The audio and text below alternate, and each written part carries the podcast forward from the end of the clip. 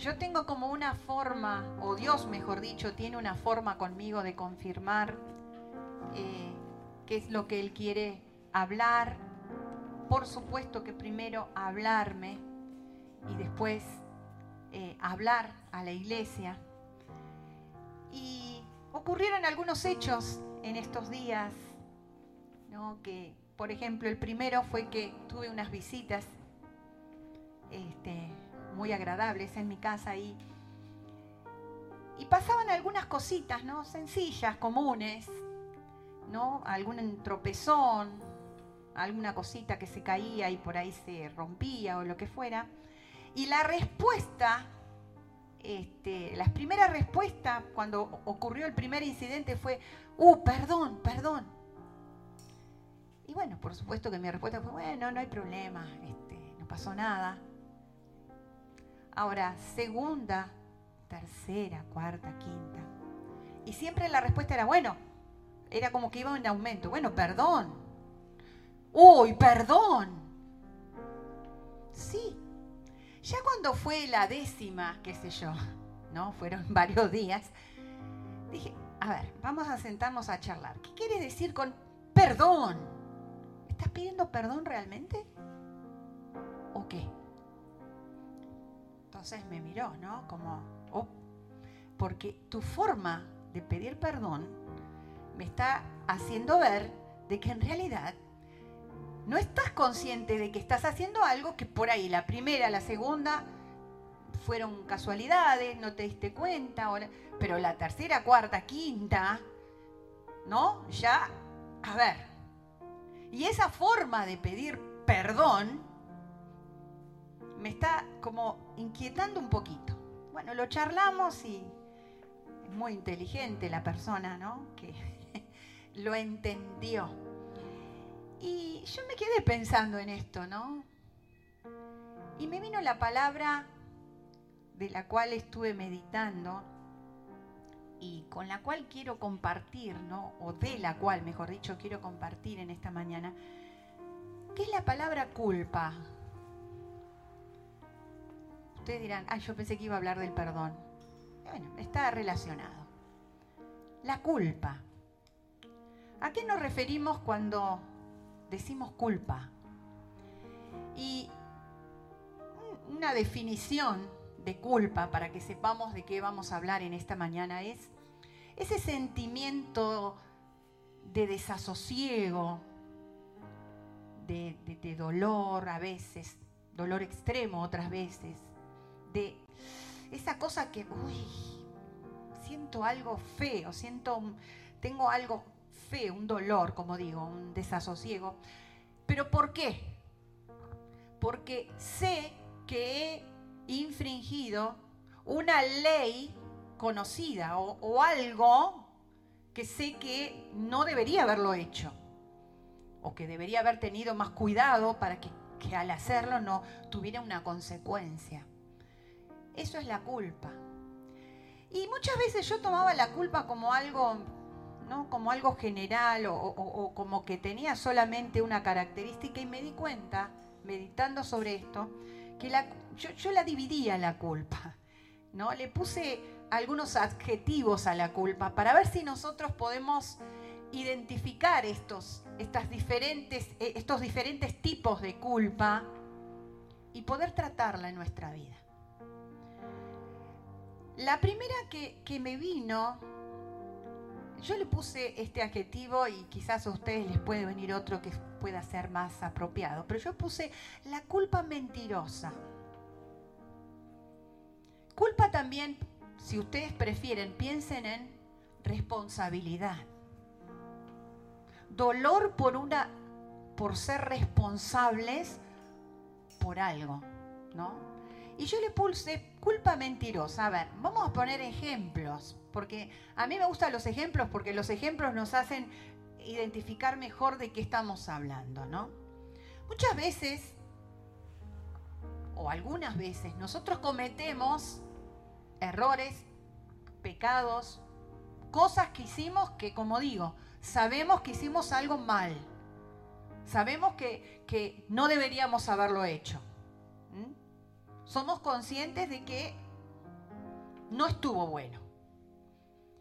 Pero ¿qué pasa? Cuando nos vienen a marcar eso, cuando nos vienen a advertir, cuando nos vienen a hablar, ¿no? Y a veces pasa que nos tienen que marcar varias veces de que nos hemos equivocado, de que estamos haciendo algo que no está bien, o que, o que está hiriendo a otro, o que está haciendo, bueno, cualquier tipo de daño a otro, ¿no? Vieron que a veces hay personas que responden, ay, bueno, ok, ok, ¿no? Medio como el ejemplo que les di primero. Está bien, siempre es mi culpa, siempre es mi culpa, siempre soy yo el culpable, ¿no? O siempre soy yo la culpable. ¿Qué estamos queriendo decir con eso? Cuando asumimos esa, o decimos, mejor dicho, porque no asumimos nada, decimos esta frase, oh, sí, claro, claro, sí, sí, ¿no? O una o dos, o a veces varias veces. Sí, claro, soy yo, soy yo la culpable, ¿no? Sí, sí, claro, siempre me acusan a mí, siempre me dicen que yo... Yo le puse la culpa mentirosa, porque en realidad no estamos asumiendo nada. No estamos asumiendo ninguna responsabilidad. Es más, estamos ironizando la situación. Porque en realidad estamos diciendo que no somos culpables de nada. Que no tenemos responsabilidad por las cosas que nos están marcando. Hago un paréntesis, por supuesto que muchas veces quizás no seamos responsables por lo que nos están marcando. Pero no estoy hablando de esos casos. Estoy hablando de los casos de que sí somos responsables, pero no nos queremos hacer cargo. O con ese acting, digo yo, de víctima, ¿no? Siempre me acusan. Claro, siempre soy el culpable. O bueno, está bien, te pido perdón, perdóname. Bueno, ok. ¿Qué estamos mostrando? Que esa aparente culpa que manifestamos, esa aparente responsabilidad que estamos diciendo no es tal. No sentimos que sea así. Y es más, ni siquiera creemos que tengamos que pedir perdón. Lo pedimos para que la otra persona se sienta tan miserable de habernos marcado eso, de habernos dicho, che, te equivocaste, pecaste, estás haciendo mal. Entonces, a veces, bueno, obligado, como dice el dicho, pelea cualquiera. Y bueno, obligado te pido perdón. Esa culpa mentirosa no soluciona absolutamente nada. quizás te sigas sintiendo tan miserable como antes de que te hayan marcado las cosas. Porque no tenés la capacidad y no tenemos, me hago cargo porque me ha pasado, no tenemos la capacidad de decir, che, me están diciendo esto. ¿No? Me, me, lo está diciendo quizás una persona y por supuesto que uno tiene en la vida que elegir a quien escucha. Y cuando digo elegir, no porque nos convenga o no, sino porque esta persona es una persona seria, es una persona informada, es una persona que tiene capacidad para, para decirme cosas lo voy a considerar.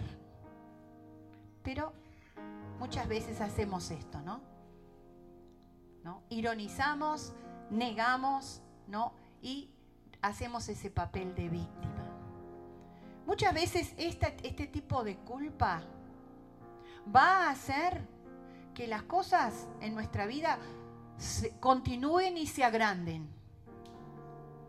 Cuando hemos tenido cosas eh, como digo, equivocadas, y no aceptamos de que, che, tengo alguna responsabilidad, las cosas van en aumento. La palabra de Dios dice que Dios nos advierte de cosas.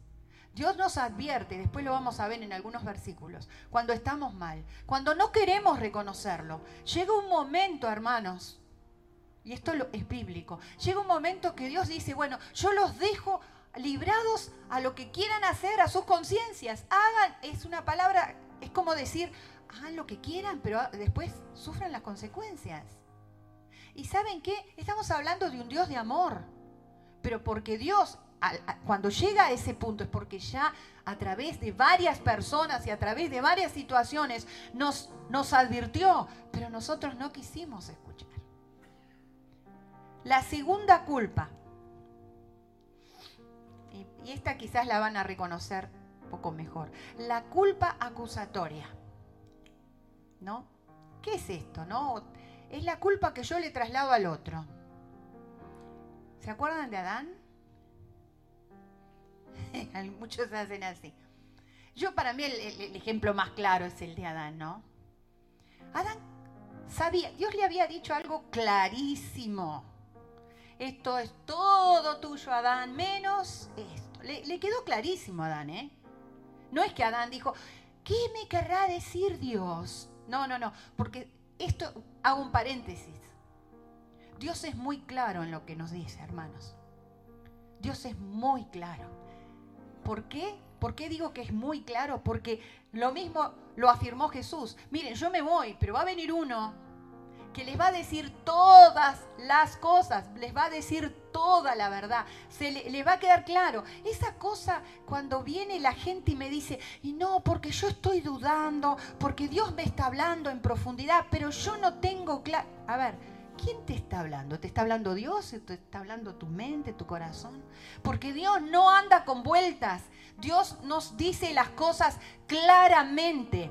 Después que nosotros tenemos claro las cosas, que son buenas, que son malas, que son profundas, después Dios va a ir profundizando, pero siempre con claridad, siempre con verdad, siempre que lo vamos a poder entender. Si no, Dios sería un Dios perverso che, te voy a decir algo, pero no sé si lo vas a... No, Adán le quedó clarísimo, como nos queda clarísimo a nosotros las cosas que podemos y no podemos hacer como cristianos, como hijos de Dios. Pero ¿qué pasó? Adán pecó. Y obviamente, obviamente cuando Dios ve que sus hijos se están equivocando, que sus hijos están desviándose, Dios viene inmediatamente. Dios viene, hermanos. Pero viene en amor primero. Adán, ¿qué pasó? ¿Qué pasó? Culpa acusatoria. La mujer que tú me diste. No, no, yo hice esto, pero el otro me tentó. Yo hice esto porque no me entendieron. Yo hice esto porque. Entonces, traslado la responsabilidad. No, yo en esto debo ser absuelto porque lo hice por, por aquel, por el otro. Y wow, somos maestros de las excusas, ¿no? Somos maestros para excusarnos nosotros, no para para que alguien entienda por qué pequé, por qué no hice lo correcto, por qué fallé en esto. ¿Qué resolvió Adán con esa culpa acusatoria? si habrá resuelto algo que hasta, hasta el día de hoy tenemos las consecuencias de no haber asumido su responsabilidad. Y tan, a ver, hagámonos cargo, ¿no? No, no, no acusemos solo a Adán. Por culpa de Adán es que estamos en pecado. Si no hubiera sido por Adán, muchas veces lo dijimos, ¿no? Ay, Adán, ¿por qué no reconociste tu culpa? Porque si Adán hubiera reconocido su responsabilidad, la historia hubiera sido muy diferente. Porque la Biblia dice, el que confiesa su pecado y se aparta, alcanzará misericordia. Jamás, jamás Dios nos va a dejar varados eh, sin una respuesta de amor, de misericordia, de gracia, cuando nosotros reconocemos, che, esto, esto me compete a mí. Yo soy el responsable por lo que hice. Yo me hago cargo. ¿Mm? Después vamos a ver otros ejemplos. Entonces, la culpa acusatoria es aquella que traslada la responsabilidad. Y como, como en, en el caso anterior, y lo estoy diciendo, no resuelve absolutamente nada. Y muchas veces esta culpa que traslado al otro porque no me quiero hacer cargo, aumenta mi dolor, mi enojo, mi, mi, mi peso de angustia, porque al no poder resolverlo o al no poder no, perdón, al no querer resolverla, al no hacerme cargo, va aumentando mi peso, va aumentando mi, mi dolor, va aumentando hasta la repetición de lo que hago. Esto es importante, porque cuando no nos hacemos cargo de las cosas que cometemos, que están mal, hermanos, estamos muy expuestos a repetir las cosas. Cuando no nos hacemos cargo de lo que nos tenemos que hacer cargo, vamos a repetir y a repetir y a repetir el pecado, la situación, el problema, la equivocación, lo vamos a repetir. Culpa acusatoria. La, la tercera, la culpa inconsciente. Y esto creo que nos ha pasado también a todos. Es aquel sentimiento de dolor, de, che, siempre falta algo. Ay, hice esto, pero me faltó esto. Ay, lo hice estas cosas y hice lo mejor, pero tendría que haberlo hecho mejor. ¿no? O a veces tenemos ese sentimiento de, deuda con algo y no sabemos identificar con qué. ¿De dónde viene esta culpa inconsciente? Muchas veces son de la, eh, o es de la forma como hemos sido criados. Con esos mandatos internos, ¿no? Esos mandatos familiares del deber ser.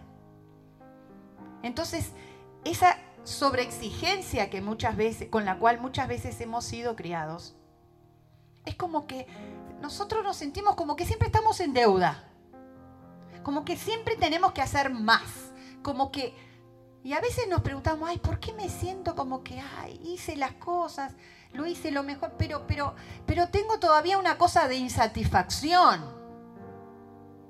Y esto muchas veces identificamos cuando uh, aquellas personas que siempre tienen que estar haciendo algo, que nunca pueden, digamos, relajarse y decir, bueno, traté de hacerlo mejor, me relajo, disfruto.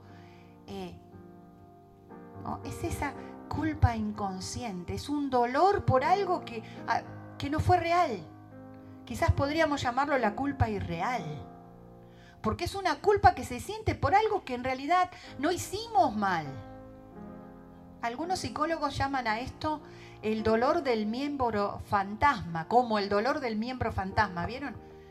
Como cuando nos falta una pierna, un brazo y, la persona sigue sintiendo el dolor, sigue sintiendo ¿no? las ganas de mover, porque, porque quedó como instalado la información en el cerebro y, ¿no? y parece que estuviera, pero no está.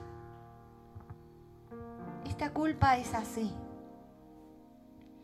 Y, es como uno puede identificar muchas veces a estas personas, ¿no? Son personas que uno las llama así, personas culposas. O personas que uno le dice, ay, pero esto, ay, no, no, discúlpame, discúlpame, discúlpame.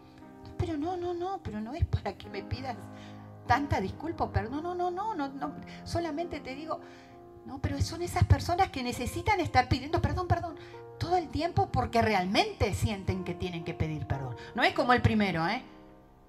Como el que hace el acting de víctima. No, no, no, esto es diferente. Esto realmente sienten que tienen que vivir pidiendo perdón, porque nunca son lo suficientemente buenos, lo suficientemente eh, o han hecho el esfuerzo suficiente. Y esto es una culpa que trae mucho dolor también mucha insatisfacción, mucho displacer, porque se, eh, eh, nos da una carga, un peso, y esta culpa muchas veces se dispara, como hemos hablado en estos domingos anteriores, se dispara en, enfermedades, en situaciones, en dolores corporales, analizaba un poquito las consecuencias, ¿no? Esa gente que anda siempre con algún dolor de carga, porque, porque carga con esto. La Biblia dice que, Jesucristo nos hace libres. Somos verdaderamente libres. Y ese verdaderamente me, me resulta como poderoso, ¿no? Porque algunos pueden hacerse libres de muchas cosas, pero el verdaderamente libre es decir, che, realmente vas a ser libre. Libre de culpas, libre de mandatos, libre del deber ser, libre de que siempre le estás debiendo algo a alguien, no porque el otro te cobre, sino porque vos te sentís así. Entonces, tenemos que ser libres también e identificar este tipo de culpa, que tampoco nos ayuda para nada. En cuarto lugar, y esta sería la culpa real o la culpa consciente. ¿Cuál es esta culpa? Es la culpa que sentimos o la carga, el peso, la responsabilidad que sentimos cuando sabemos, realmente sabemos, que como decimos, metimos la pata. Hicimos algo que está mal. Hicimos algo que, como digo, rompimos una ley conocida. Hicimos algo que sabíamos que íbamos a ofender a Dios y también íbamos a lastimar esto que, muchas veces nosotros decimos también para excusar. Y no, en el momento no, pensé en nadie. ¿eh? Esto es, según la Biblia, no es real. Porque cuando nosotros somos hijos de Dios, primero, cuando somos hijos de Dios, que tenemos al Espíritu Santo en nuestra vida, el Espíritu Santo nos va, a decir en el momento, no, esto no está bien. Cuidado, no lo hagas, lo va a decir. Imagínense, hermanos, que la persona que no tiene a Dios, igual tiene una conciencia que también, la conciencia, también le va a llamar la atención. Los hijos de Dios lo tenemos doble. Tenemos la conciencia y tenemos el Espíritu Santo. ¿Mm? Y esta culpa, esta culpa es muy dañina. Porque, ¿qué significa? Bueno, pero yo soy responsable, yo me tengo que sentir responsable, tengo que sentir dolor por lo que hice, ¿no? Sí, pero ahora vamos a pensar cómo lo resolvemos. Porque el Señor vino, como dijimos, a hacernos libre de esa culpa, a hacernos libre de eso que, uy, hicimos en el momento. Y vamos a poner ejemplo para que lo entendamos. Vamos a empezar por los hermanos de José. ¿Se acuerdan? ¿No? Ellos quisieron eh, matarlo a su hermano porque le tenían envidia, porque le tenían celos y bueno, hicieron todo y bueno, Dios que tenía un plan para José no permitió que él muriera, fue llevado a Egipto, pero cuando los hermanos se encuentran, ellos entran en un estado de convicción, les duró, le, demoró un poquito, ¿no? Y yo diría, no nos tomemos tanto tiempo como los hermanos de José para decir, como dijeron ellos, somos culpables de lo que pasó. Nosotros, él era inocente, nosotros quisimos matarlo. Bueno, ellos entraron en convicción y realmente manifestaron que estaban arrepentidos, que es uno de los puntos importantes para solucionar esta culpa. Pero yo pienso, ¿cuántos años cargaron con eso? ¿Cuántos años vivieron preguntándose quizás qué habría pasado con su hermano? ¿Cuántos años tuvieron que bancarse el dolor de su padre, el dolor de su madre? Y, ver el dolor que provocaron, que eso, hermanos, es terrible. Cuando en vez de solucionar la culpa, nos tenemos que cargar con el dolor que provocamos con nuestras acciones. Yo diría, eso es peor. Es peor que asumir que, bueno, che, lo hice, me equivoqué, pequé, cometí esto que, que, sí, que dañó, pero a ver, ¿qué hago con esto? No me voy a quedar una vida entera cargando con este dolor, con esta culpa, con este, ¿no? Que a veces está ese látigo invisible que continuamente nos, nos estamos, ¿y por qué lo hice? ¿Y por qué me equivoqué? Muchas veces, hermanos, y miren, analícenlo antes de rechazar lo que voy a decir. Muchas veces hay como uno, hasta un orgullo medio solapado en mantener, ay, el látigo. ¿Cómo yo? ¿Cómo yo pude hacerlo? pero vos sos un ser humano, sos, fuiste falente, fuiste débil. Bueno, el tema es qué haces con eso. ¿Qué haces con eso? Por eso Dios nos puso un abogado. Porque hermanos, nuestras dice, nuestras concupiscencias, nuestras debilidades nos llevan a pecar y también el enemigo eh, nos presenta porque sabe que las tenemos, pero el Señor dijo, abogado tenemos en Cristo. Va a venir la tentación a pecar, a fallar, a caer, porque somos débiles, pero abogado tenemos, dice, si confesamos nuestras faltas. Vuelvo a decirlo, el Señor nos perdona. A ver, ojo, pero pensemos en la primera culpa, ¿no? No, bueno, Señor, perdón, perdón, soy débil, perdóname. Sí, te perdono. Una, dos, tres. Mire, no sé cuánto es el número de Dios. Porque el número de Dios para nuestra vida de perdón depende de, depende de, de nuestra actitud. Ahora lo vamos a ver. Ese fue un ejemplo. El otro ejemplo muy conocido y con el cual nos identificamos, digamos, en la acción, es con David. Ustedes recuerdan. David tenía una relación con Dios tremenda. David fue el hombre que en la Biblia se compara como uno de los amigos de Dios. El hombre que realmente tenía la capacidad de adorar y ver los cielos abiertos. Lean los salmos que él hizo. Sin embargo, él seguía siendo débil. Y en un momento ¿eh? de ocio, qué tremendo en los momentos de ocio. Qué tremendo los momentos cuando, ¿no? No ocupamos nuestra mente, no ocupamos lo que somos, nuestros dones, todo. ¿eh? Estamos en el momento de ocio. Cuidado con eso.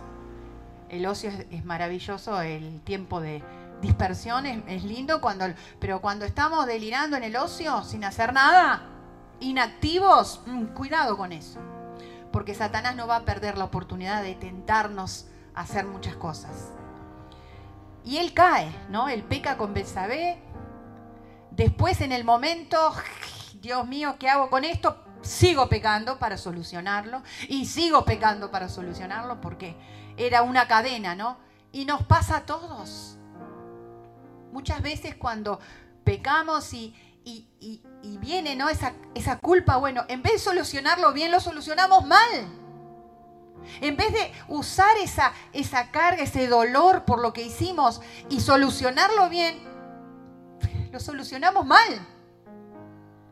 Nos seguimos agregándole peso a nuestra, a nuestra conciencia, a nuestras emociones. Y así lo hizo David. Y bueno, ya sabemos que toda la historia eh, manda a matar al, al esposo y todo eso. Y bueno, viene ahí su, el profeta, su pastor, y le hace una historia. Y yo digo, David cumplió todas las culpas que estamos hablando hoy. Porque dijo, che, había un hombre que tenía solo una ovejita. Y vino otro y se la... Le dijo, tiene que morir.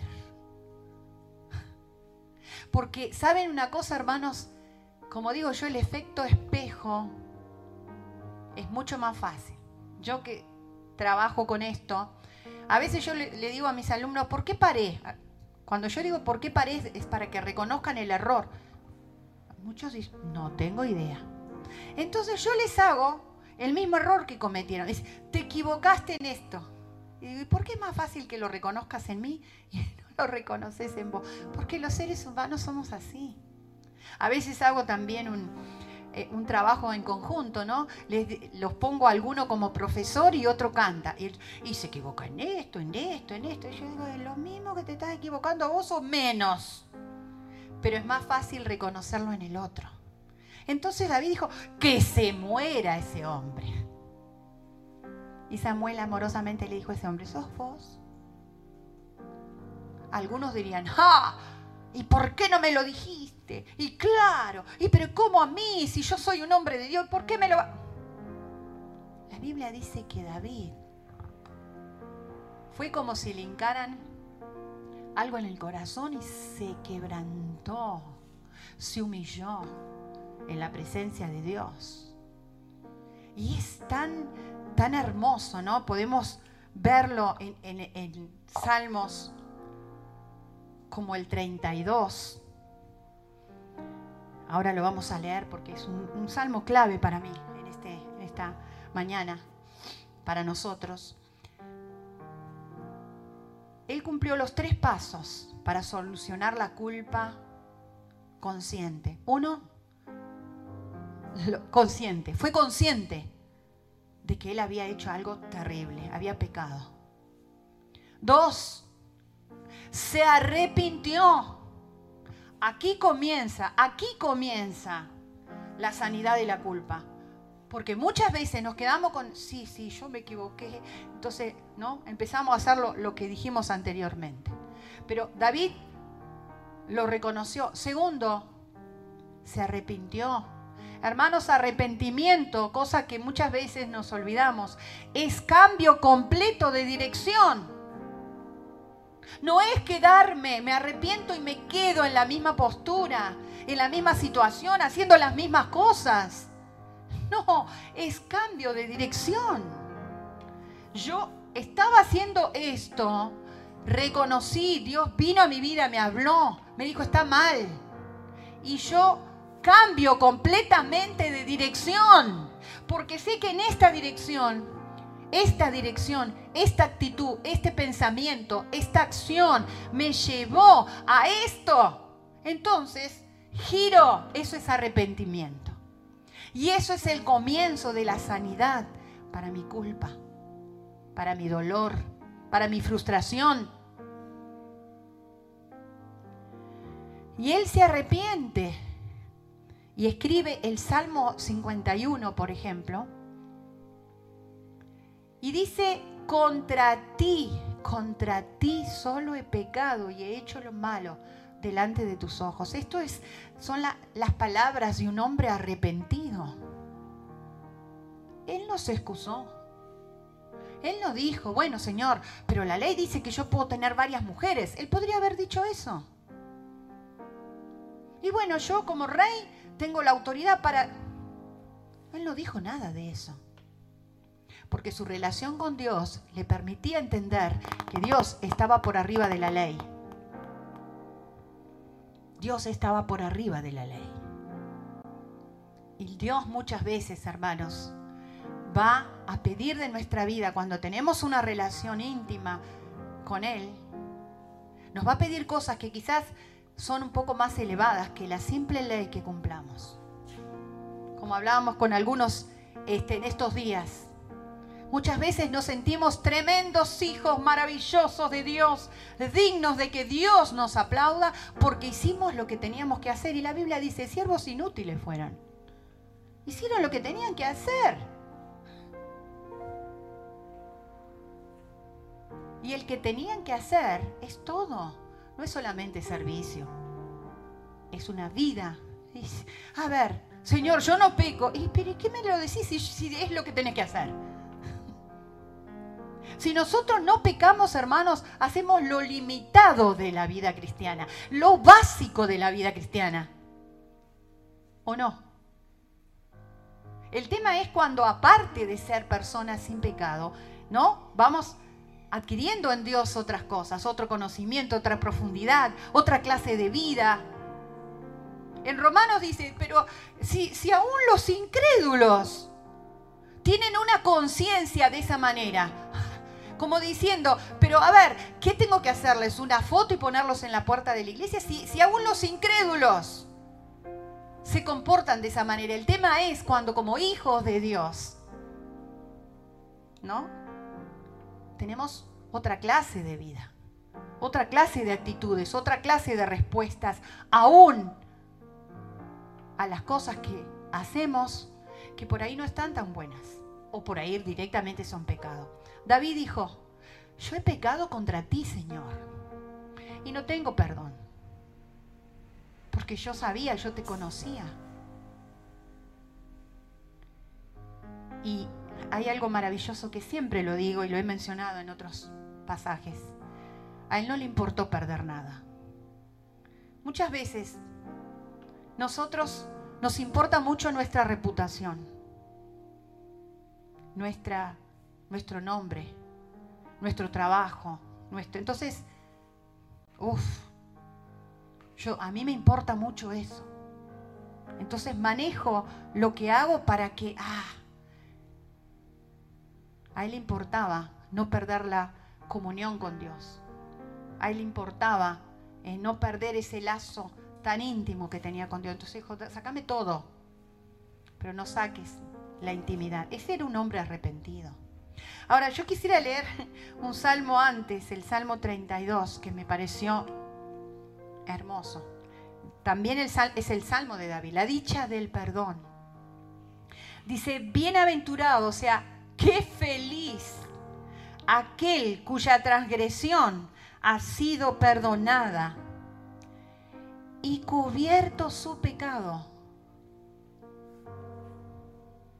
Escuchen esto, hermanos. Y cubierto su pecado. Cuando yo en intimidad con Dios le pido perdón por mis pecados, le pido perdón arrepentida por mis pecados, por las cosas que hice mal. Dios cubre mi pecado. A Dios no le interesa.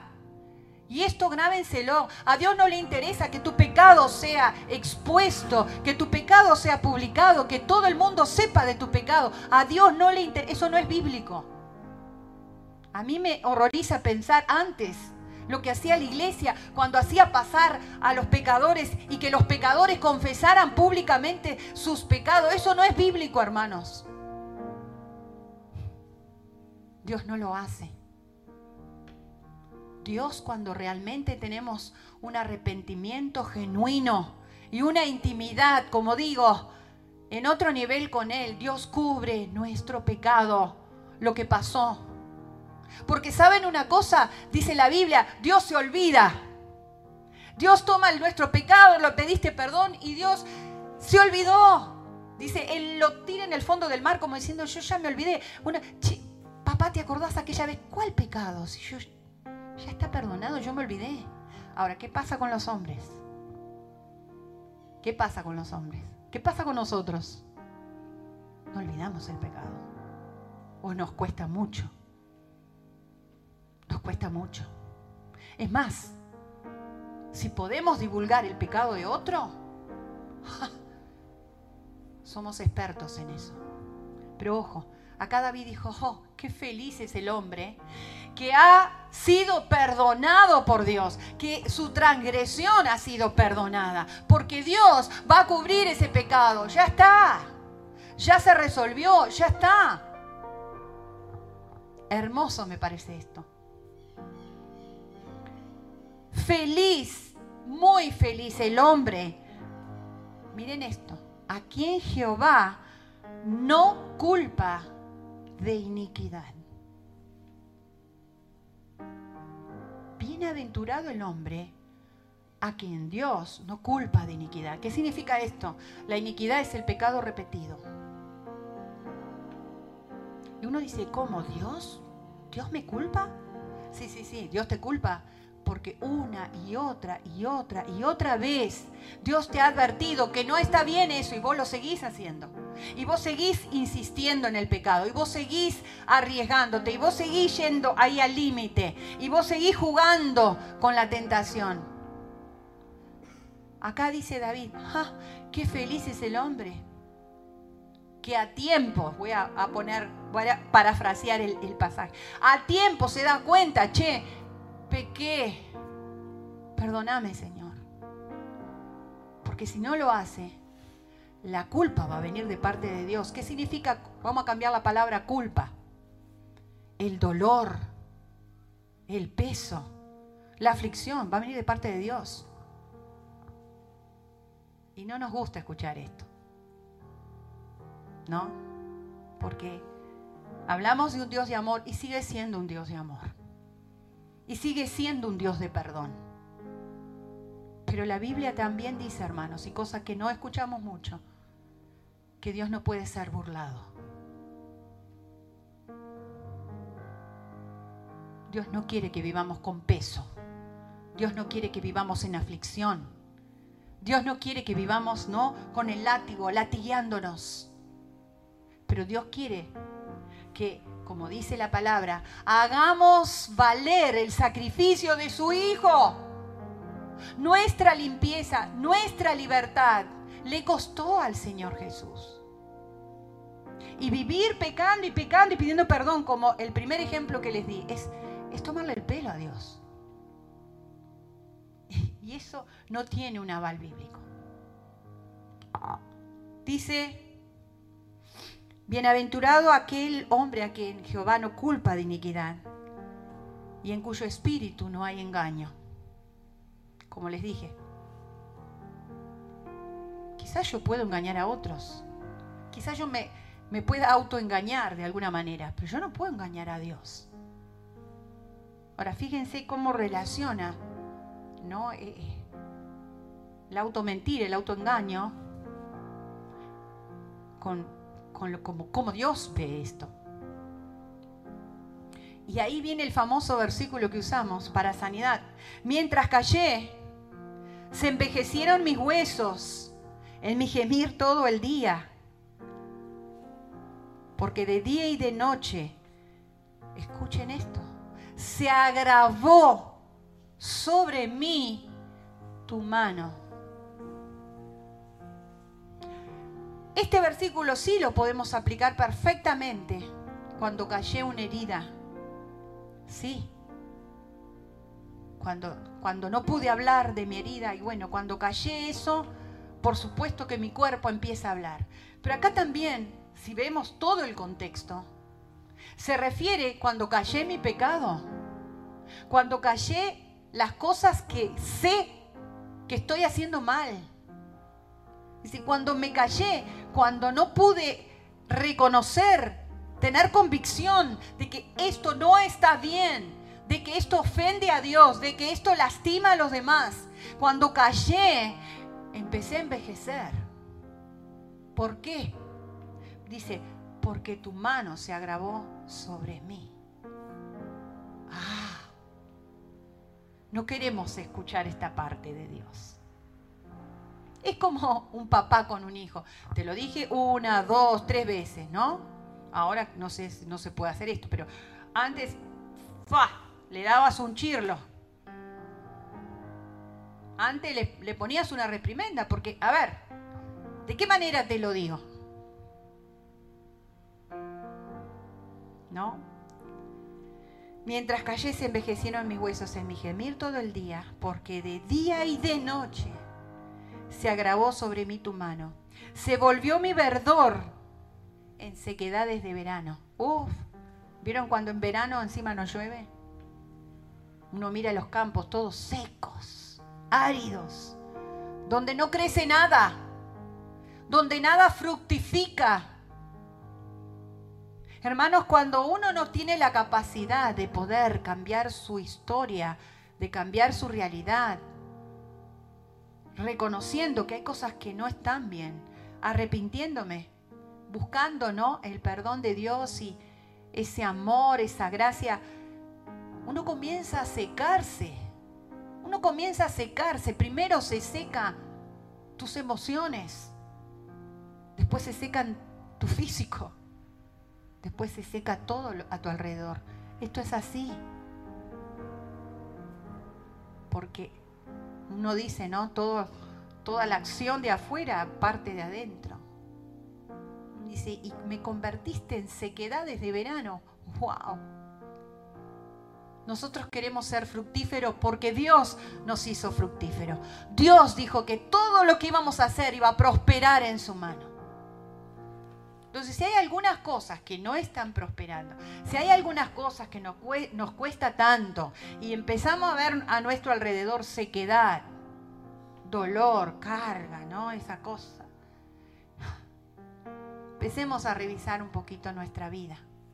Empecemos a revisar nuestros hechos nuestra culpa. ¿Por qué me siento culpable?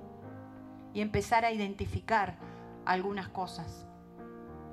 Primera de Juan 3, 19 y 20 dice, y en esto conocemos que somos de la verdad y estamos con una mente bien alineada. Escuchen esto. Otra versión dice, y aseguraremos nuestros corazones delante de Él. Pues si nuestro corazón nos reprende, mayor que nuestro corazón es Dios y Él sabe todas las cosas.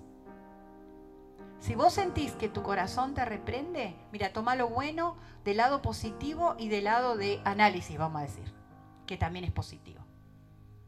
Si vos sentís que hay algo que tu corazón y tu mente está diciendo, che, hay algo que no está bien en tu vida. Sabé que si sos de la verdad, si querés vivir en la verdad, si querés caminar en la verdad, hay alguien que está más arriba de tu mente, hay alguien que está más arriba de tus pensamientos. Él lo dice, mis pensamientos no son tus pensamientos. Entonces, ¿por qué mencionamos esto? Porque si no podés identificar, primero, si no podés identificar por qué te sentís culpable, por qué te sentís esa cosa de que siempre, ¿no? Nunca lo hago del todo bien. Este que conoce tu pensamiento, Dios que conoce tu pensamiento, y está mucho más elevado que el tuyo, pedile que Él te lo revele. Si ya identificaste tu problema, si ya sabes qué es lo que te produce culpa, y ya le pediste perdón a Dios, sé libre de la culpa. Sé libre de ese sentimiento, ¿no? De, de latillarte también todo el tiempo. Sé libre de eso, porque otra cosa que me olvidaba, las personas culposas generalmente son solitarias. Generalmente como que se empiezan a aislar. Como que no te acerques, no te acerques, no.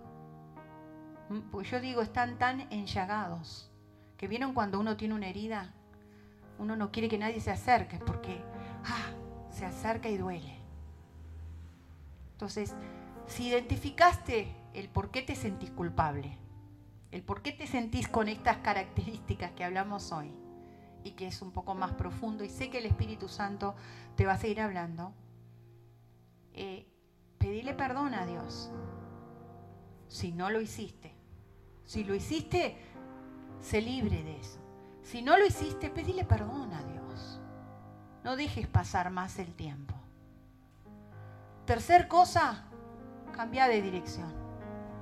Cambiar de dirección también, aparte de, alejarte de los lugares complicados, cambia de actitud. Cambia de actitud. ¿Mm? Y si no podés hacerlo solo, como le decía una persona en estos días, si no lo podés hacer solo, uff, yo voy a hablar de acá, de Pueblo de Sion. Hay muchas personas que que estamos dispuestas a, escucharte, a ayudarte, a guiarte, ¿no? A, tu libertad absoluta.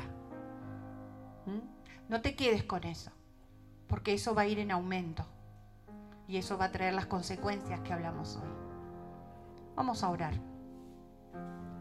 Padre, te damos muchas gracias, porque como hemos confesado con nuestra boca hoy, Tú nos has hecho verdaderamente libres, libres de culpa. Pero muchas veces nos cuesta este proceso de libertad.